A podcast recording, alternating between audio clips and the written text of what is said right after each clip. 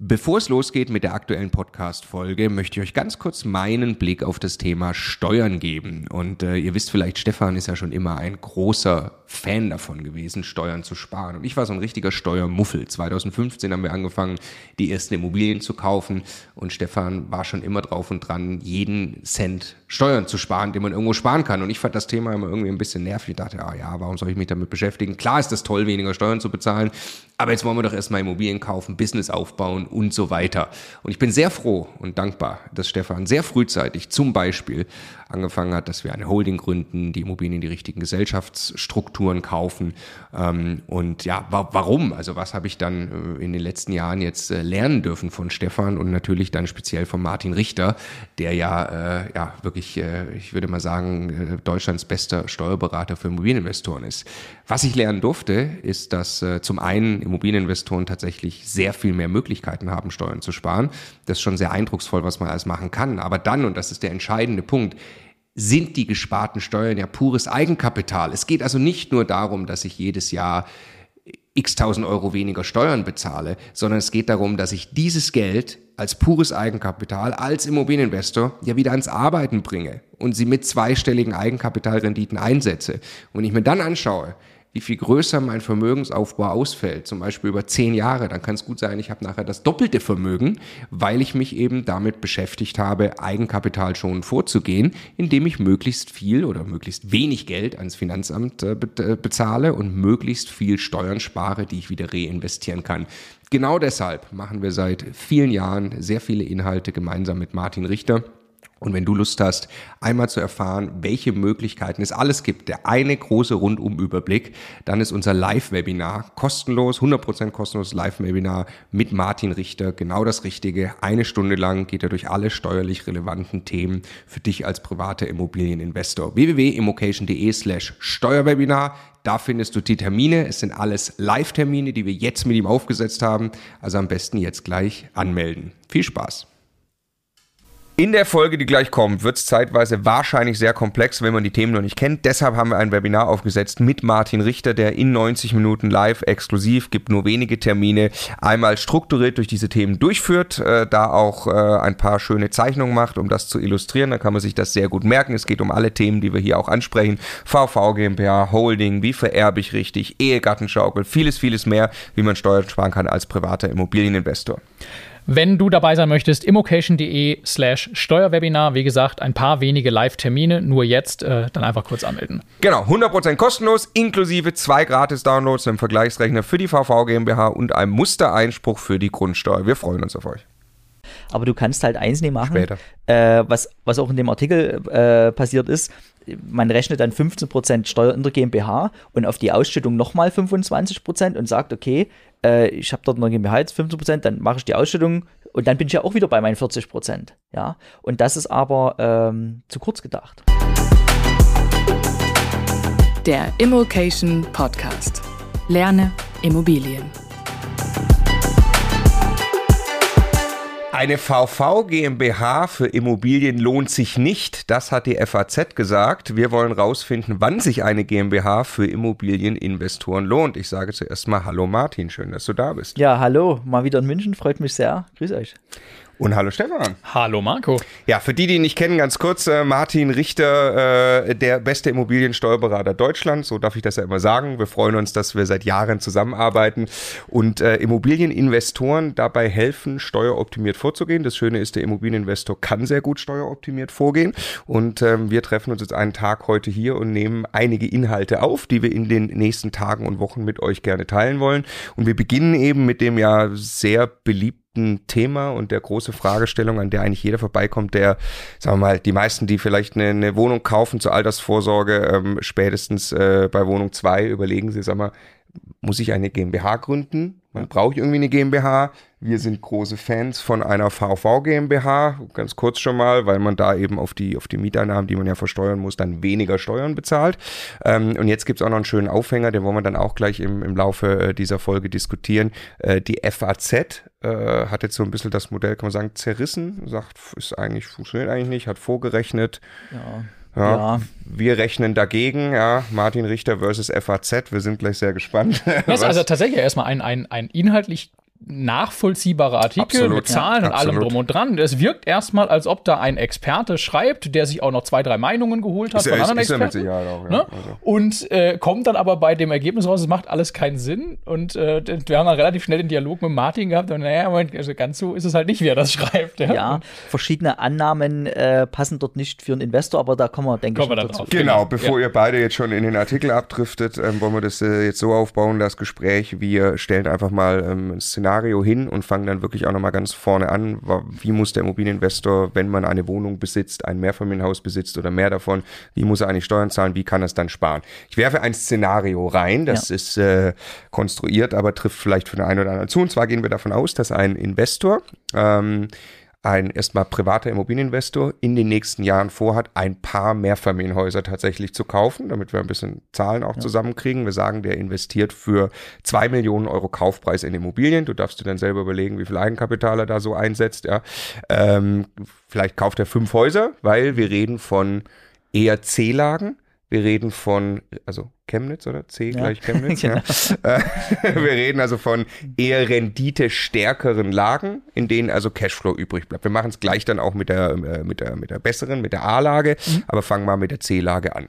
Ähm, genau. weil, weil das eine große Rolle spielt. Ne? Die Genau, Rendite der- bei diesen ganzen Entscheidungen. Genau, wie ich ja. mich da steuerlich quasi aufstelle, ob eine GmbH Sinn macht. Genau, jetzt lassen Sie bitte vorne anfangen. Äh, Was für Steuerthemen kommen erstmal auf ihn zu, wenn er diese Immobilien kauft? Ja, also wer eine Immobilie kauft, der muss auf die Immobilienerträge Steuern zahlen. Ähm, und das ist eine relativ leichte Berechnung. Also für alle, die jetzt, äh, sage ich mal, durch die Internetportale streifen und äh, mal ganz grob überlegen, im ersten Wurf, wie viel Steuern zahle ich auf die Immobilie. Man nimmt die Mieteinnahmen her, minus Abschreibung, minus Zinsen. Ganz grob. Dann können noch ein paar Sanierungen dazukommen, aber jetzt kriegt man mal eine Idee, was als Überschuss rauskommt. Viele verwechseln das mit dem äh, Cashflow und wir besteuern aber nicht den Cashflow, wir besteuern äh, den sogenannten steuerlichen Überschuss. Und der Überschuss ist nicht äh, Einnahmen minus Ausgaben, weil zum Beispiel die Tilgung bei der Bank überhaupt keine Rolle spielt, dafür aber die Abschreibung. Also wir Warum spielt die Tilgung keine Rolle? Das ist äh, erfolgsneutral. Also man sagt steuerlich neutral, das ist einfach die Rückzahlung eines Darlehens, das zählt nicht als steuerliche Ausgabe, die deine Steuerlast mindert. Finde ich immer deshalb so bemerkenswert, weil das fließt von meinem Konto weg. Fühlt sich ja. so an, wie wenn das Geld weg ist. Ist es aber nicht, weil ich tilge meinen Kredit zurück, es ist mein Vermögenszuwachs, deswegen muss ich keine Steuern drauf bezahlen. Also deswegen ist es keine, es sind keine Kosten aus Sicht der Ja. Steuer. So, Entschuldigung. Ja. So, und ähm, was, was du auch sagst, da, da kauft fünf Häuser und so, also das ist total irrelevant. Vielmals äh, fragen die Leute, ja, ähm, ab wie viel Immobilien brauchst du denn eine vermögensverwaltende GmbH? Darauf kommt es nicht an, ja. Wenn du eine Million Mieteinnahmen hast, ja, aus unzählig vielen Objekten und kannst aber 1,2 Millionen Kosten dagegen rechnen, aus steuerlich, weil deine Abschreibung höher ist, weil deine Zinsen höher ist, weil du sanieren musst, würde ich immer noch sagen, nimm's, nimm's ins Privatvermögen, denn du sparst damit Privatsteuern mit diesem Verlust aus 200.000. Also, ja, Ja, eigentlich immer nur andersherum. Ne? Also in dem Moment, wo ich einfach keinen Überschuss habe, den ich besteuern muss, spare ich auch auf keinen Fall Geld dadurch, dass ich irgendwo einen niedrigeren Steuersatz habe. Ne? Also das macht ja von, aus der Logik schon keinen Sinn. Ne? ja, genau. Für jeden, der neu im Thema ist, ist vielleicht erstmal wichtig, auch nochmal zu unterstreichen. Also Mieteinnahmen, die man generiert, muss man ganz offensichtlich versteuern. Ja. Und dagegen kann man ein paar Sachen rechnen, die hast du gerade gesagt. Wenn ich dann aber was übrig habe, was nicht genau dem Cashflow entspricht, aber könnte die Größenordnung sein, ne? äh, je nachdem. Also wenn ne, äh, Tilgung und Abschreibung quasi, das sind die beiden, die sich unterscheiden. Ne? Äh, aber wenn was übrig bleibt aus Sicht des Finanzamts, muss ich tatsächlich auch darauf Steuern zahlen. Genau. Und jetzt äh, müssen wir annehmen, dass der, also der, wahrscheinlich der Durchschnittsverdiener will ich jetzt gar nicht sagen, aber die Mehrzahl der Leute, die in Immobilien investieren, ähm, die äh, arbeiten ja schon für ein solides Gehalt und da ist man relativ schnell ab äh, 60.000 Euro Einkommen ist man im Spitzensteuersatz. Das heißt, Jahresbrutto. äh, nee, also zu versteuerndes Einkommen Einkommen. ist quasi vielleicht ein Brutto von 70.000, 72.000, dann ziehen wir noch ein paar Kosten ab, vielleicht einen Kinderfreibetrag und so weiter, also alles, was so anfällt. Und dann sind wir so bei 60.000 und zahlen auf jeden weiteren Euro 42 Prozent. Das heißt, wenn du schon diese 70.000 Euro Einkommen hast und musst jetzt zusätzlich noch den Überschuss aus der Vermietung besteuern, das kommt ja on top. ne? Das geht voll in diesen Bereich rein, da mit 42 Prozent besteuert wird. Und jetzt kann man relativ leicht rechnen mit deinem äh, Portfolio für 2 Millionen in einer C-Lage, sagen wir mal 8 Prozent Rendite. Ne? Sind 160 muss, muss tatsächlich jetzt eigentlich möglich sein in so einer Lage gerade. Ja, ne? ja, also bei mir in der Region um Dresden ploppen 8% auf. Das ist ja. jetzt äh, gar nicht so abwegig. Hast du, da hast du wahrscheinlich noch nicht, nicht mega gut verhandelt und so. Ja, ne? ja. Okay. Äh, also für 2 Millionen kriegst du aktuell 160.000 Euro Miete am Immobilienmarkt. Ja? Jetzt hast du 4% Zinsen und weil ich nicht so gut im Kopf rechne bin, wir gehen mal davon aus, du hast jetzt die 2 Millionen voll finanziert, das Eigenkapital ist noch Nebenkosten, äh, dann hast du ähm, 80.000 Euro Zinsen, die du noch abziehst. So, und eine Abschreibung von äh, 2% auf 2 Millionen sind 40.000 noch. Das heißt, gegen deine Wobei 100. Du hast eigentlich nur einen Gebäudeanteil, ne? Ah, okay. Na gut, sagen wir äh, 30.000, hast recht, 25% Grund und Boden, da mhm. gibt es keine Abschreibung drauf, vielen Dank. Und, also wenn ihr das so reinwerft, muss man es einmal ganz kurz ja. erklären. Grund und Boden? Also man, äh, man splittet in ein Gebäude steuerlich auf in Grund und Boden und Gebäudeanteil und die Abschreibung bekommt man nur auf den Gebäudeanteil. Ähm, und damit ist quasi der Grund und Boden auch steuerlich tot, weil wir da keine Abschreibung haben. Und ähm, Gebäudeanteil, sagen wir jetzt mal äh, 1,5 Millionen, dass wir mhm. wieder eine schöne runde Zahl haben, mal 2 Prozent sind 30.000 Euro Abschreibung. Ich möchte es nochmal kurz, damit jeder, jeder äh, folgen kann. Also mhm. äh, macht auch Sinn, weil das Finanzamt sagt natürlich Grund und Boden, warum soll ich darauf abschreiben? Der ist ja nicht irgend Boden bleibt Boden. Ne? Ja. Äh, während das Gebäude quasi an Wert verliert, an äh, die, die Substanz wird älter und dadurch ist das Gebäude irgendwann nichts mehr wert. Deshalb kann ich das Gebäude abschreiben, aber Grund und Boden nicht. Ist ja auch eine Sache, wo wir immer gucken äh, und empfehlen, dass man eben versucht, natürlich äh, entsprechend den Anteil für sich äh, positiv zu beeinflussen. Ganz genau.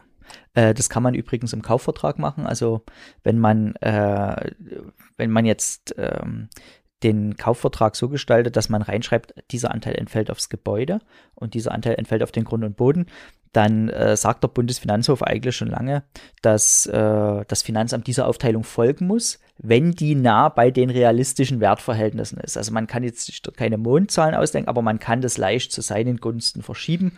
Man muss halt nur mal über Bodenrichtwerte und äh, so ein äh, Grund- und Bodenrechner, den die Finanzverwaltung zur Verfügung stellt, einfach mal gucken, was ist denn ein realistischer Wert und den kann man dann leicht manipulieren, sage ich mal. Okay, also wir hatten 160.000 Mieteinnahmen, du hast 80.000 für die äh, Zinsen abgezogen mhm. und jetzt hast du weitere 30.000 abgezogen für die Abschreibung. Genau, und auf einmal haben wir 50.000 Euro Überschuss. Ähm, und wenn ich die im Spitzensteuersatz besteuern müsste, also 42 Prozent, dann sind es 21.000 Euro private Einkommensteuer, die ich habe. Wenn allerdings meine GmbH das besteuert und äh, eine GmbH hat ja grundsätzlich 30% Steuersatz, Gewerbesteuer circa 15%, Körperschaftssteuer genau 15.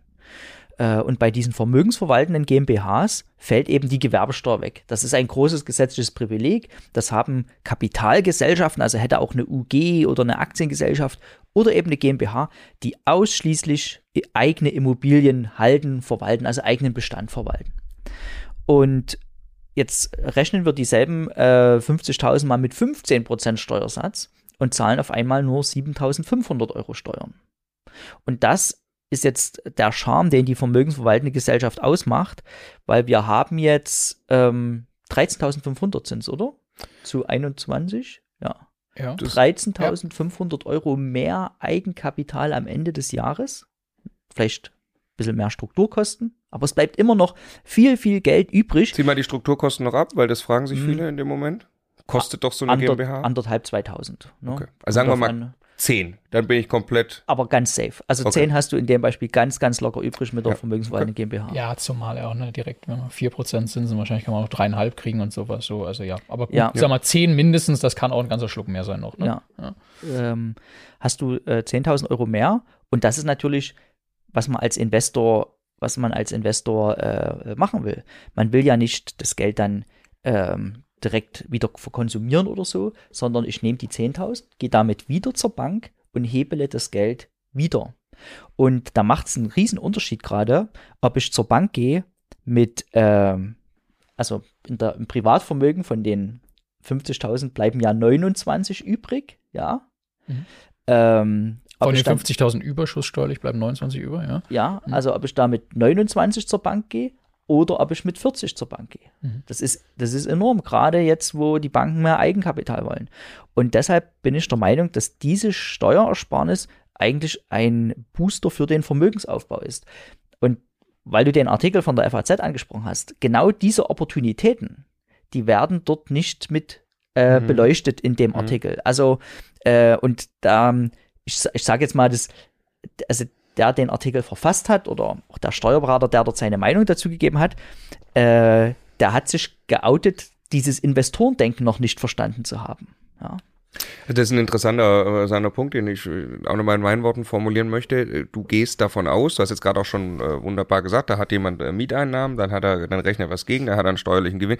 Den Gewinn, weil er Investor ist, setzt er selbstverständlich dafür ein, um weiter zu investieren. Und deshalb äh, sagst du, okay, wie viel Eigenkapital habe ich am Ende des Jahres zur Verfügung, um wieder weiter zu investieren? Und das könntest du dann, vor da kommen wir noch dazu, ne, haben wir gleich auch einen, äh, einen Rechner noch irgendwie gemacht, ähm, was denn das bedeutet, wenn ich das jetzt über Jahre immer wieder reinvestiere und darauf wieder Zinsen ja. bekomme. Und die VV GmbH ist in allererster Linie äh, erstmal hervorragend dafür geeignet, Vermögensaufbau zu beschleunigen, ne? weil ich, ich habe Überschüsse, die werden geringer besteuert, dadurch kann ich mehr Geld wieder anlegen und thesaurieren. Ne? Das ist das ist das, worüber wir jetzt erstmal reden, der Effekt. Ja, habe ich das Gefühl, ist bei all diesen Steuerthemen, wenn du einfach nur auf blanken Konsum aus bist, wenn du aber sagst, ich möchte gern weniger Steuern zahlen, weil ich möchte mir ein Auto mehr kaufen nächstes Jahr, das äh, ist in aller Regel äh, nicht so clever, ja, ne? ja. sondern aber wenn du wirklich äh, eine Investoren-Unternehmerdenke hast, äh, wirst du eigentlich darin unterstützt. Genau, du kannst ja das Auto trotzdem kaufen, ja, aber du kannst halt eins nicht machen, Später. Äh, was, was auch in dem Artikel äh, passiert ist, man rechnet dann 15% Steuer in der GmbH und auf die Ausschüttung nochmal 25% und sagt, okay, äh, ich habe dort eine GmbH jetzt 15%, dann mache ich die Ausschüttung und dann bin ich ja auch wieder bei meinen 40%. Ja, und das ist aber ähm, zu kurz gedacht. Ja? Das, erklär das bitte einmal. Also das ist jetzt, jetzt die nächste Frage. Ja, jetzt habe ich also, äh, das haben wir gerade gesagt, wir das Geld, ich, ich, kaufe also schon aus einer GmbH heraus diese Häuser mhm. und jetzt läuft mehr Geld äh, auf, 10.000 Euro mehr jedes Jahr. Das ist dann aber in der GmbH drin. Also überhaupt alle meine Erträge sind in dieser GmbH drin. Wenn ich das Geld ausgeben möchte für ein Auto oder einen Urlaub, mhm. kann ich es erstmal nicht. Genau, man müsste sich das Geld irgendwie auf die private Ebene holen. Und dort rechnet man in der Regel mit 25% Ausschüttungsbelastung, also die Kapitalertragssteuer. Ah. Und da hast du jetzt gerade gesagt, das ist dann eigentlich ähnlich, wie wenn ich es gleich privat im Spitzensteuersatz versteuere. Wenn ja, ich es in Jahr 1 rausnehme. Im Grunde genommen schon und dann hat man noch Strukturkosten. Die Frage ist also, weil ja die große Überschrift immer, ab wann lohnt sich eine VV mhm. GmbH? Die lohnt sich auch dann, wenn ich auf das Geld in der Gesellschaft vorerst nicht angewiesen bin. Mhm. Wollen wir kurz auf die Tabelle Ja, lass uns mal, lass uns mal einfach zahlen. Also ich habe tatsächlich, äh, erklär du mal das Prinzip. Ne? Er hat jetzt, äh, er hat jetzt, sagen wir mal, 10.000 Euro über, vielleicht auch ein bisschen mehr. Ne? Können wir mal ganz kurz noch einen, einen Hinweis vorher machen, weil die Leute vielleicht dann diese Tabelle auch haben wollen. Also immocation.de slash Steuerwebinar wir haben ein Webinar mit dir aufgesetzt, passend äh, zu diesen Folgen hier. Du erklärst die ganzen Inhalte ähm, in einem Webinar, ist vollkommen kostenlos, geht 90 Minuten ungefähr. Äh, du teilst da dein iPad, äh, man kann es also auch mitverfolgen am Bildschirm dann mit Zeichnungen und so weiter. Und wer da ins Webinar kommt, bekommt auch am äh, Ende des Webinars diese Excel noch äh, kostenfrei zum Download und kann da ein bisschen damit rumspielen du erklärst gleich einmal das Prinzip, würde ich dich bitten, ne? dass, wie das ganz grob funktioniert, wie jetzt Vermögensaufbau dadurch beschleunigt stattfindet und was da für Zahlen rauskommen. Äh, jetzt, ich habe das natürliche Bedürfnis und das hatte auch äh, ein Teilnehmer der Steuerklasse, sowas dann wirklich mal äh, auf Nachkommastellen, singen wir es genau, aber das, das gar nicht so sehr, sondern mit eigenen Zahlen durchrechnen zu können. Und würde ich sagen, was ganz konkret bedeutet das für mich? Ich habe deshalb einen Rechner gebaut, vielleicht kennt der eine oder andere das Immocation Kalkulationstool, sowas in der Art habe ich jetzt für vermögensverwaltende GmbH äh, für den Vergleich zu privat gebaut, wo man wirklich wirklich sehen kann, wie entwickelt sich Vermögensaufbau und der Aufbau von Cashflow im Vergleich VV GmbH gegen Privat, abhängig von wie viel Eigenkapital habe ich, was für Renditen habe ich, welche Zinsen und so weiter. Äh, und da kann man dann eben äh, diese Effekte wirklich nachvollziehen. Jetzt erklär nochmal das Prinzip. Jahr eins, ich habe also hab das gekauft, ja. habe jetzt 10.000 Euro mehr über. Was passiert jetzt? Als äh, Investor ist ja das gesparte Eigenkapital, also die gesparte Steuer, äh, ein Vielfaches wert, weil wir gehen ja mit diesem Eigenkapital wieder zur Bank und hebeln mhm. das. Früher war das vielleicht Faktor 10, jetzt Faktor 8 äh, je nachdem, was man für eine Bonität hat und so weiter. Also ich kaufe damit wieder Immobilien, ja. nutze das als Eigenkapital, kann mir wieder 80, 90, was auch immer Prozent von der Bank leihen und kaufe einfach mit 10.000 Euro, kaufe ich jetzt wieder für, was weiß ich was, 80, 90.000 Euro, 100.000 Euro Immobilien. Genau, und diese, mit, diese, mit diesen 10.000 Euro hast du im zweiten Jahr, in der Berechnung und in so einer kleinen perfekten Excel-Welt, sage ich mal, 100.000 mehr Immobilienvermögen, ja. weil du das Geld nimmst. Also klar, fremdfinanziert, mhm. aber du hast das, konntest das erstmal erwerben. Und äh, mit 10.000 Euro, äh, also diese 100.000, das kann ja der nächste 8%er sein. Das mhm. heißt, im, im nächsten Jahr müssten äh, dann schon ähm, 11.000 Euro übrig bleiben, ja? wieder gehebelt. Und diese, dieser Vergleich zum Privatvermögen wird dermaßen groß auf eine überschaubare Zeit von 10, 15 Jahren, ja. dass man sogar, man ganz leicht sagt, okay, am Ende schütte ich das Vermögen aus der vermögensverwaltenden GmbH aus und zahle wieder diese 25% Steuern, kommt bei mir dennoch privat mehr Vermögen an, als ich im selben Zeitraum aus demselben Kapital privat aufgebaut hätte weil wir das Finanzamt jedes Jahr 42 Prozent weggenommen hätte. Und der Effekt müsste über die Jahre dann äh, quasi sprunghaft größer werden ne? äh, oder exponentiell größer ja. werden, weil äh, also je länger ich quasi noch ein wenig meinen Konsum rauszögere und in diese Spardose nicht reingreife, desto mehr wird ja das Geld da drin eben wieder weiter verzinst. Ja, Mir ist nur ein, weil du gerade sagtest, das, das ist dann wieder ein 8%er, das nur den Leuten klar ist. Ne? Also genau 8%er, damit meinst du aber die Mietrendite. Ja die, die Eigenkapitalrendite ist ja noch deutlich höher eben, ne, mhm. dass nur klar ist, ne, das ist in dem Rechner auch mit Sicherheit so eingebaut, ähm, dass, dass wir dann ja wieder fremd finanzieren, wie du es gesagt hast, also für 100.000 Euro irgendwas kaufen, mit den 10.000 Euro rechnerisch jetzt mal zusätzliche Steuerersparnis, die man da hat und dann hat man halt Eigenkapitalrenditen im dick zweistelligen Bereich. Und der, also ich, ich ähm, möchte mal einmal nochmal auf diese Zahlenwelt eingehen. Ne? Jetzt äh, wenn ich so vorgehe und also wie gesagt, in dem Rechner äh, kann man es wirklich mal mit den Zahlen rumspielen, kriegt dann ein Gefühl dafür, ne? Dann kommt da sehr, sehr schnell raus, dass ich in so einer Vermögensaufbaukonstellation, wie wir das jetzt gerade besprochen haben, aus demselben Eigenkapital, einfach nur durch diesen Steuervorteil, weil ich quasi weniger Geld ans Finanzamt gebe, ne? insbesondere während dieser Aufbauphase und das ignorieren kann, kommt da sehr, sehr schnell raus, dass ich mich in Richtung doppelt so viel Nettovermögen, also aufgebautes Immobilienvermögen abzüglich der Schulden zu einem bestimmten Zeitpunkt, beziehungsweise doppelter Cashflow entwickle. Also jetzt, ich habe jetzt hier mal auf 15 Jahre gerade mir eine Zahl angeguckt, ne? das ist, glaube ich, eine Perspektive, wenn ich wirklich von meinem Lebensprojekt Vermögensaufbau, finanzielle Freiheit rede, äh, dann ist 15 Jahre jetzt nicht irgendwie äh, so ganz, ganz Longshot, ne? Und Immobilien sind ein Long Game, aber 15 Jahre ist jetzt auch nicht für immer und ewig. Und da kommt dann annähernd etwas in der Größenordnung das Doppelte, also zwischen 50 und 100 Prozent mehr raus. Und das muss man sich jetzt nur mal auf der Zunge zergehen lassen, was das eigentlich heißt. Das heißt ja, ich, ich habe mit exakt dem gleichen Geld angefangen. Ich habe dieselben Immobilien gekauft. Ich habe dieselben Mietverhältnisse, also ich mache überall dasselbe. Ich habe dieselbe Arbeit. Ich tue einfach dasselbe. Mein Zeitinvestment ist das gleiche. Ne? Ich habe denselben Raum dafür geschaffen, dieselbe Priorität in meinem Leben und kriege aber am Ende einfach nur, weil ich es in der richtigen Struktur gemacht habe, zwischen 50 und 100 Prozent mehr. Jetzt kann sich jeder mal überlegen, was das ausmacht, zwischen 50 und 100 Prozent mehr Cashflow hinten raus zu haben, wie viel früher man möglicherweise an dem Ziel angekommen ist, was man mit diesem Vermögen machen kann. Ne? Da kann man dann kann man auch hingehen, umschulden, irgendwie die Hälfte der Immobilien abbezahlen, die andere behalten und sowas das ist unglaublich, was das eigentlich bedeutet in der Praxis. Ne? Das muss man bei diesen Zahlen sich mal wieder vor Augen führen, finde ich. Und eine wesentliche Sache ist noch gar nicht enthalten. Äh, oder, oder, oder äh, in diesem vereinfachten Rechner würde ich sagen, mhm. äh, im Privatvermögen können wir nach zehn Jahren steuerfrei verkaufen. Mhm. In der vermögensverwaltenden Gesellschaft können wir immer mit 15 Prozent verkaufen. Also mhm. wir können kurzfristig entstandene Werte viel, viel schneller heben. Mhm. Oder wir können nach sechs Jahren äh, sogar mit einer sogenannten 6b-Rücklage steuerfrei verkaufen. Das heißt, auch hier müssen wir einen Gewinn vorerst nicht besteuern, mhm. Ähm, der am Ende des Tages äh, nur reinvestiert werden muss. Ne? Mhm. Und, und, und mir wurde das klar, ähm, als ich äh, meine erste vermögensverwaltende Gesellschaft hatte und dort, ähm, da war ich noch Steuerberater und habe für, sag ich mal, 60.000 Euro im Jahr brutal viel gearbeitet. Mhm. Und äh, habe zwei Wohnungen gekauft für 80.000 in Chemnitz, ja, by the way. Und die erste konnte ich nach vier Monaten für 60.000 Euro verkaufen. Also ich habe 20.000 Euro Gewinn mitgenommen. Einfach so. 15% Steuersatz, das hätte ich privat nie gemacht, weil mir einfach die 40 Prozent da schon zu viel gewesen wären. Mhm. Und das ist ein, ein ganz großer Aspekt noch, wenn es um Flexibilität geht, kurzfristig stille Reserven heben und so weiter, äh, was diese, diese positive Spirale des Vermögensaufbaus eigentlich noch viel, viel mehr beschleunigt. Ja.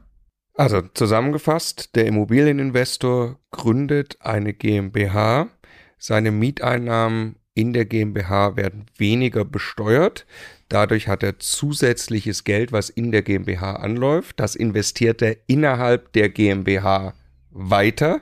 Das wird wieder verzinst. Über die Jahre entsteht in der GmbH so viel mehr Geld, selbst wenn er es dann aus der GmbH irgendwann wieder rausholt und darauf dann ja die 25% Kapitalertragssteuer zahlen muss, dass er schon nach, was er so ausrechnet, in 15 Jahren doppelt so viel Vermögen hat mit den Werten, die du gerade eingegeben hast. Es hängt, also hängt total von, Wahnsinn. genau, total von der Zeit, äh, von den Zahlen ab, aber in diese Größenordnung. Ne? Und, und ist es, Wie du sagst, gleiche Arbeit. Das ist ja so, ich mache, also klar, ich muss einmal die GmbH aufsetzen, ja, aber und, das ist. Und, und äh, gleiches Eigenkapital. Also wenn ich jetzt mal überlege, jetzt haben wir gerade gesagt, zwei Millionen, für zwei Millionen kauft er. Und das, sagen wir mal, das sind mindestens 200.000 Euro Eigenkapital das muss man auch erstmal zur Seite schaffen. Ne? Und dann, wenn man sagt, jetzt möchte man noch mehr aufbauen oder schneller und jetzt muss man das nochmal, das ist ja krass. Und jetzt in diesem Modell entsteht aber alles weitere Eigenkapital daraus. Also ich brauche nur einmal diese 200.000 Euro und hole da einfach auch viel mehr raus. Ne?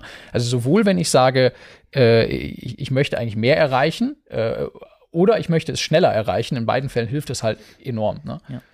Okay, jetzt äh, gehen wir Szenario 2 derselbe Investor äh, hat äh, kauft auch wieder für zwei Millionen.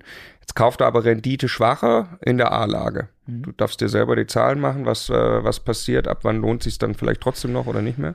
Ja, ähm, der, der renditeschwache Immobilien für zwei Millionen kauft, da wird wahrscheinlich aktuell A-Lage kriegt man immer noch keine 4%. Also wahrscheinlich eher 3% Rendite, oder? A-A-Lage? Ja, das ist jetzt die gute Frage, ne? Wo, ja. wo, sagen wir mal so, vielleicht können wir irgendwo da hinkommen, wo wäre wahrscheinlich die Grenze? Was glaubst du, wo sich dann lohnt? Also äh, machen wir. Na gut, äh, bei, bei 4% äh, Miete Mietrendite ja. und ähm, 3,5% Zinsen mhm. und noch etwas Abschreibung, mhm. ähm, ist man steuerlich ja schon im Verlust. Mhm. Ja. Und äh, steuerliche Verluste sind toll. Also Mhm. Nichts gibt Schöneres, vor allen Dingen, wenn der Cashflow dann noch positiv ist, weil man vielleicht gerade nicht tilgt bei der Bank mhm. oder so, ja. Ähm, also steuerliche Verluste sind äh, toll, insbesondere wenn der Cashflow positiv ist, aber die gehören ins Privatvermögen gleich nochmal kurz den Punkt, den du gerade machst, dass da, dass da, dass da jeder mitkommt. Also du sagst jetzt, ich habe einen steuerlichen Verlust, aber einen positiven Cashflow, weil ja. ich zum Beispiel mit der Bank eine Tilgungsaussetzung für die ersten Jahre vereinbart habe ja. oder generell eine niedrige Tilgung ähm, ja. beim Finanzamt, aber das Finanzamt aber ja die Abschreibung von zwei Prozent. Und wenn, also wenn ich drunter tilge, ist die Chance hoch, dass ich steuerlich sogar was abziehen kann und damit mein Cashflow erhöhe. Genau, man kann sich das ganz leicht vor Augen führen. Ich habe ja gesagt, äh, steuerlicher Überschuss ist Miete minus Abschreibung minus Zins. Und ähm, der Cashflow ist Miete minus Tilgung minus Zins. Das, also das Einzige, was diese Größen jetzt auseinander nimmt, ist der Unterschied zwischen mhm. Abschreibung und mhm. Tilgung. Und in dem Moment, wo die Abschreibung höher ist als die Tilgung, ist dein, ähm, ist dein Cashflow positiver als dein steuerlicher Überschuss. Und das wollen wir aber. Wir wollen ja für die Steuer arm sein, aber für den Cashflow reich. Ja. ja? Und in dem Moment, was jetzt äh, häufig war, wo die äh, Tilgung viel höher ist als die Abschreibung, weil wir die letzten Jahre durch die niedrigen Zinsen viel mehr tilgen konnten, ähm, ist halt dein äh, Cashflow schlecht, aber dein steuerlicher Überschuss gut. Und das ist, das ist, äh, oder Horat, das ist nicht gut, weil äh, Leute, die schon keinen Cashflow aus ihren Immobilien haben, haben dann noch Steuern drauf gezahlt. Ja. Wage ich mal eine, eine, äh, eine These in die Zukunft quasi, was, mhm. ob dann möglicherweise er, äh, der Investor, der jetzt in der renditeschwachen A-Lage investiert hat, doch gekniffen ist weil wir haben jetzt Inflation, wir haben ordentliche Mietsteigerungen, die Bankrate bleibt, wo sie ist, aber seine Miete klettert über die nächsten Jahre hoch. Müsste man nicht vielleicht auch annehmen, als A-Lageninvestor ist es gut, das eigentlich schon in eine VV äh, zu tun, weil ich habe durchaus die Erwartung, dass ich in fünf oder vielleicht in zehn Jahren dann doch eben renditestärkere Immobilien habe. Ja, ähm, also es gibt Möglichkeiten, die Immobilien nachträglich nach zehn Jahren noch in die vermögensverwaltende Gesellschaft zu bekommen. Mhm. Ich denke, wer A-Lage-Immobilien privat gekauft hat, um die Verluste erstmal mitzunehmen, der hat vieles richtig gemacht. Okay. Ja. Äh, das, da muss man sich jetzt nie, nicht schlecht dabei fühlen. Die Frage ist nur, hat man schon beim Kauf eine sogenannte Exit-Strategie bereitgehalten, um die Immobilie leicht äh, umzustrukturieren. Hier gibt es ja sogenannte Transaktionskosten, sag mal Notar, Grunderwerbsteuer, Einkommensteuer und die muss man halt irgendwie äh, umgehen.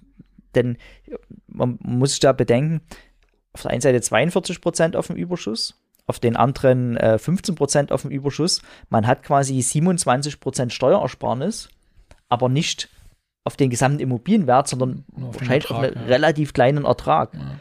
Und ähm, machen wir es mit deiner äh, 2 Millionen Immobilie hier, äh, wo du, äh, wo man die wo man die, äh, wie viel hatten wir? 50.000 Euro Überschuss, ne? Nehmen wir mhm. mal an, aus einer ehemaligen A-Lage-Immobilie hat sich so ein Überschuss entwickelt, über zehn Jahre gut entwickelt, Mieten angepasst, immer freundlich zu den Mietern gewesen, die wohnen dort gerne. Ist gar so nicht unrealistisch, oder? Also wenn du mit Leuten sprichst, die, die zehn Jahre in einer, das ist vielleicht jetzt sehr krasses A-Lagenbeispiel, aber mhm. zumindest in einer A- bis B-Lage äh, über die Zeit entwickeln sich Immobilien schon oft ja. dann.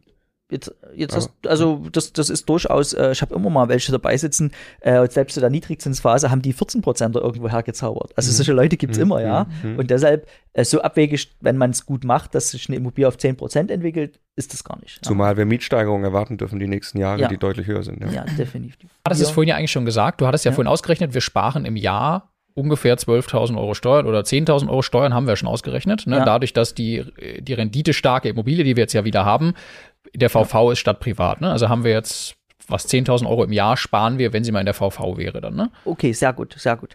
Jetzt äh, übertragen wir diese Immobilie für eben diese 10.000 Euro Steuerersparnis in die vermögensverwaltende GmbH. Mhm. Welche Kosten sind damit verbunden? 2 Millionen Immobilienwert. Mhm. Wir zahlen äh, 1,5 Prozent an den Notar, mhm. immer.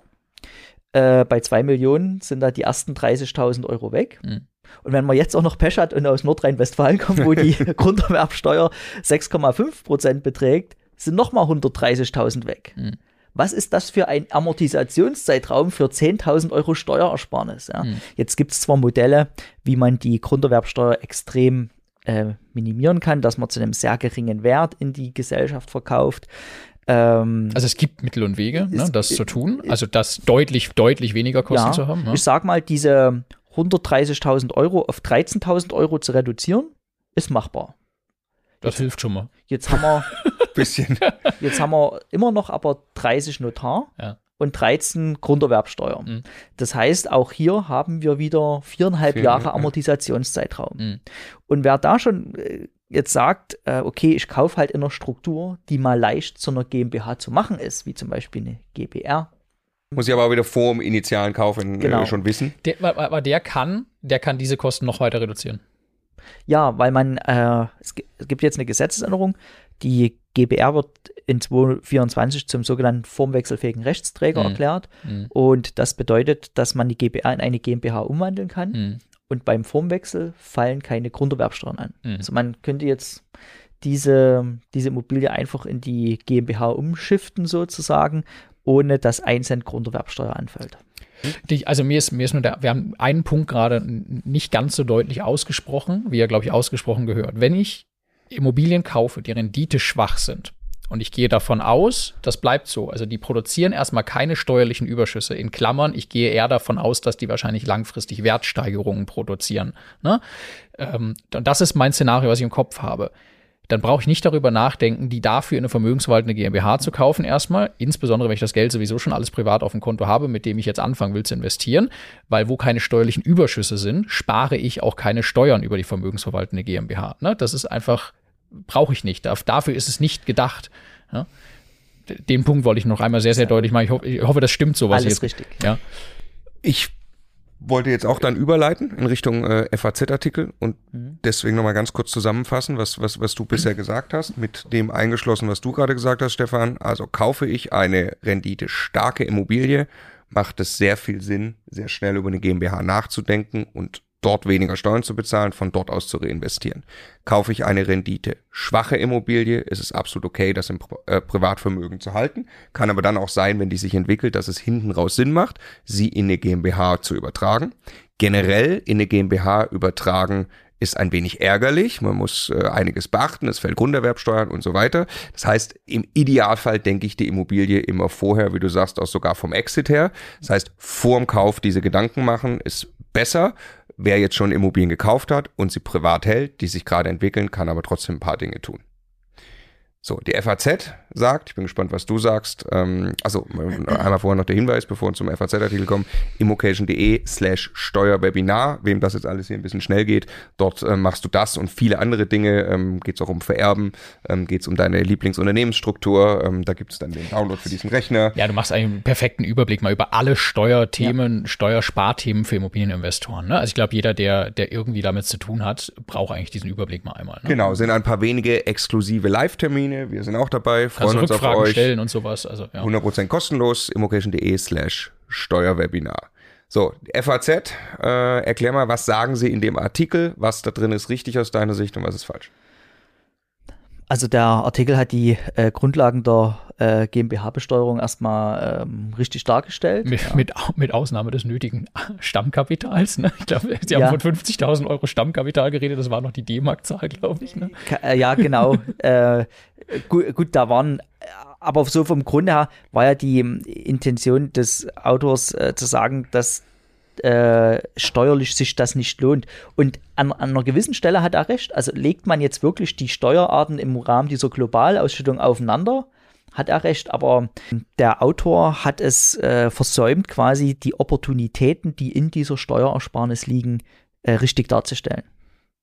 Also wir, wir, also wie ich schon gesagt habe, äh, da hat sich geoutet, kein Investor zu sein. Denn dieses, dieses Eigenkapital und die Opportunitäten, die dahinter steht, wenn ich die wieder anlege und der Zinseszinseffekt zum Vermögensaufbau entsteht, ähm, diesen Spardoseneffekt, äh, da wurde im FAZ-Artikel nicht dargestellt. Der, also ich, ich versuche nochmal aus meiner Erinnerung, ne? ich, ich erinnere mich an drei Dinge, äh, die er einfach als Annahmen getroffen hat, äh, die dann tatsächlich zu dem richtigen Ergebnis führen, so wenn man den Artikel liest, erstmal, dass in der Konstellation eine solche GmbH keinen Sinn macht.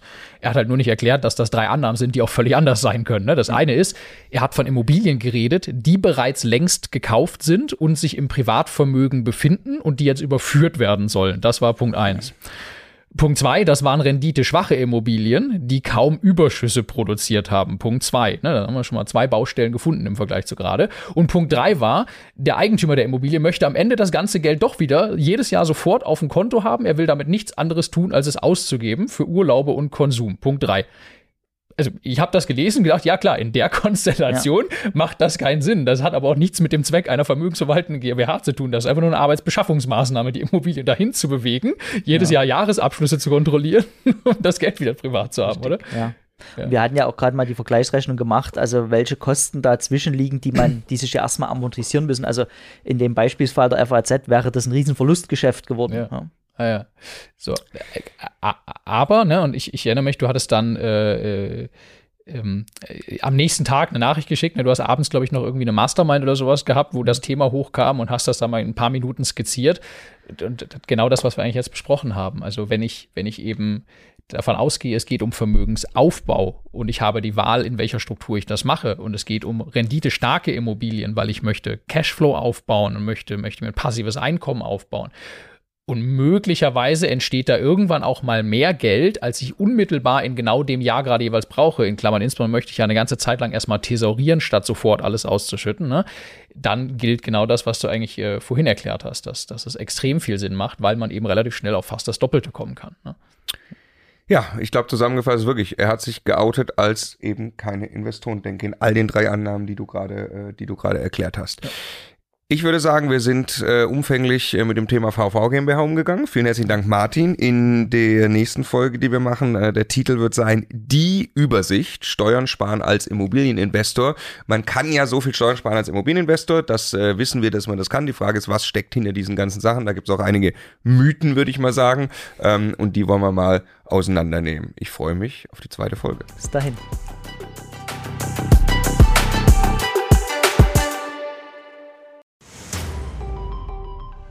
Jetzt nochmal der Hinweis, bevor ihr die nächste Folge weiterzieht, auf unser Steuerwebinar. Live mit Martin Richter, also dem Steuerberater für Immobilieninvestoren in Deutschland. Äh, wirklich live, also genau diese Termine. Und äh, es wird einen Überblick geben über all die großen Möglichkeiten, als Immobilieninvestor Steuern zu sparen beim Bestandsaufbau, aber auch wenn man schon Vermögen hat, was man im Bestand sortieren kann, um einfach mehr Geld übrig zu behalten, wie man Vermögen weitergeben kann und so weiter. Also, glaube ich, ein absolutes Muss für jeden Immobilieninvestor. Ja, Stefan, du bist ja eh schon ein großer Steuerfan immer gewesen. Für mich ist ja eher anstrengend, aber man kann es auch nicht ignorieren. Die Potenziale sind äh, wirklich extrem, die man speziell als privater Immobilieninvestor hat. Deshalb immocation.de slash Steuerwebinar. Da kann man sich anmelden, ist 100% kostenlos, ist live, gibt nur diese Termine, die dort stehen. Wir freuen uns auf euch.